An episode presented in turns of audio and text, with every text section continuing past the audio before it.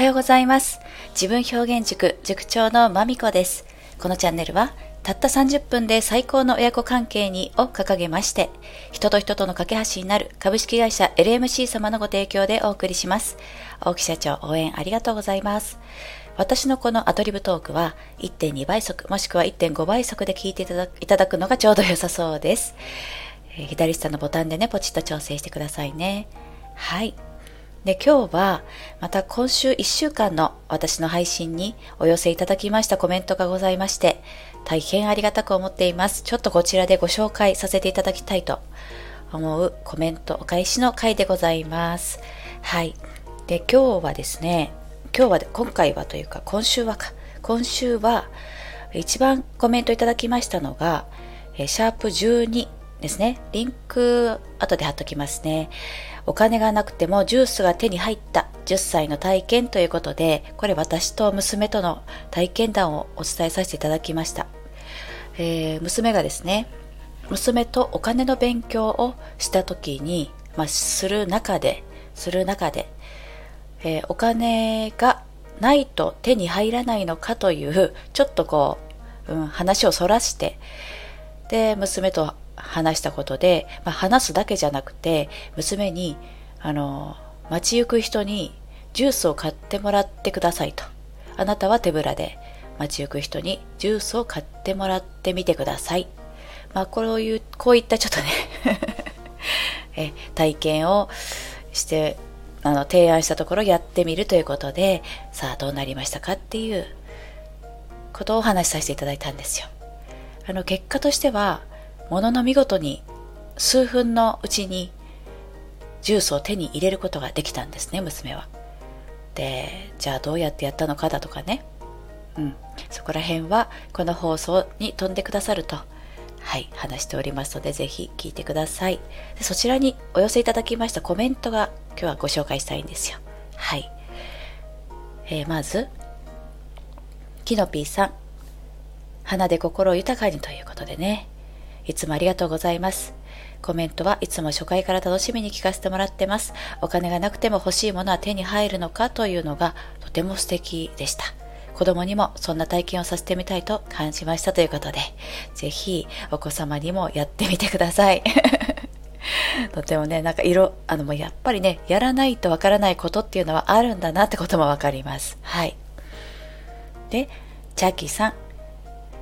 おはようございます。すごい貴重な体験をしましたね。子供さんも大人を観察し、知らない人に声をかけた勇気、素晴らしいですね。そして世の中まだ、まだ捨てたもんじゃないなということにも気づかつきました。優しい人は都会にもいるんですね。ということで、ありがとうございます。そうですね。これやったのがね、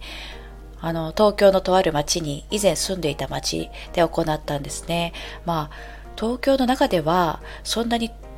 大都会の都心ではない23区内ではなくてですね、まあ、その23区外、まあ、京王線のとある 駅が最寄り駅だったんですけれども、うん、あのでもやっぱりすごい人は多くてどうでしょうまっすぐ歩いた時に誰にもぶつからないでまっすぐ歩けるかといったら歩けないそのぐらいの人口密度の街に住んでいたんですね。はい。なので普段は、うんまあ、東京って全体的に人は気にせず自分の そのルートをまあこれ象徴的だなと思うんですけど人に目もくれず自分のルートを必死で確保して進むみたいな街だななんてそんな風に捉えてるんですがまあそういう街の中でも、まあ、娘のちょっとした工夫でね 優しさをもらっちゃった。本当に優しいかあんまあ、優しかったんでしょうね、うん、でもねこうまあ、ちょっとこれネタバレになっちゃいますけれども、優しさを出さざるを得ない状況を娘は作ったみたいな。かもしれない。まあ、とはいえ、とはいえ、買ってくださった方、大変ありがとうございましたという感じでして、はい、世の中バタバタ捨てたものじゃないということで、はい、私は世の中を、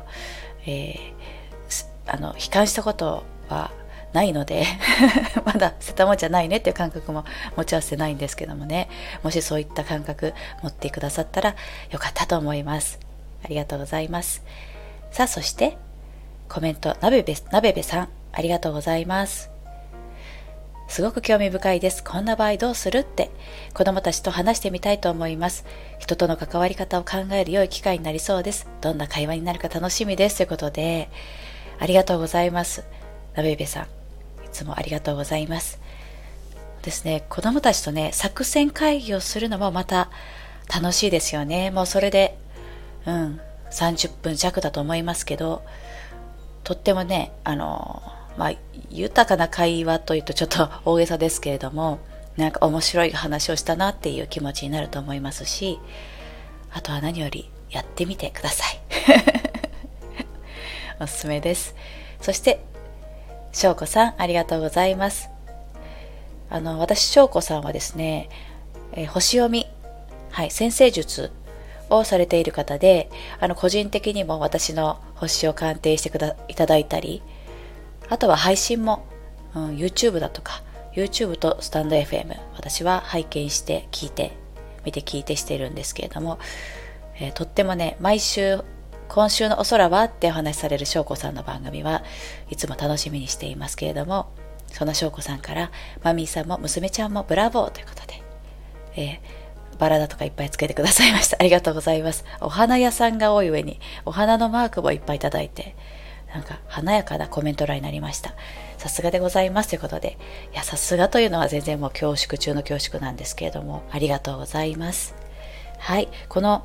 配信がとてもね、えー、ちょっと面白かったということでコメントいただきました。そして、あとはその、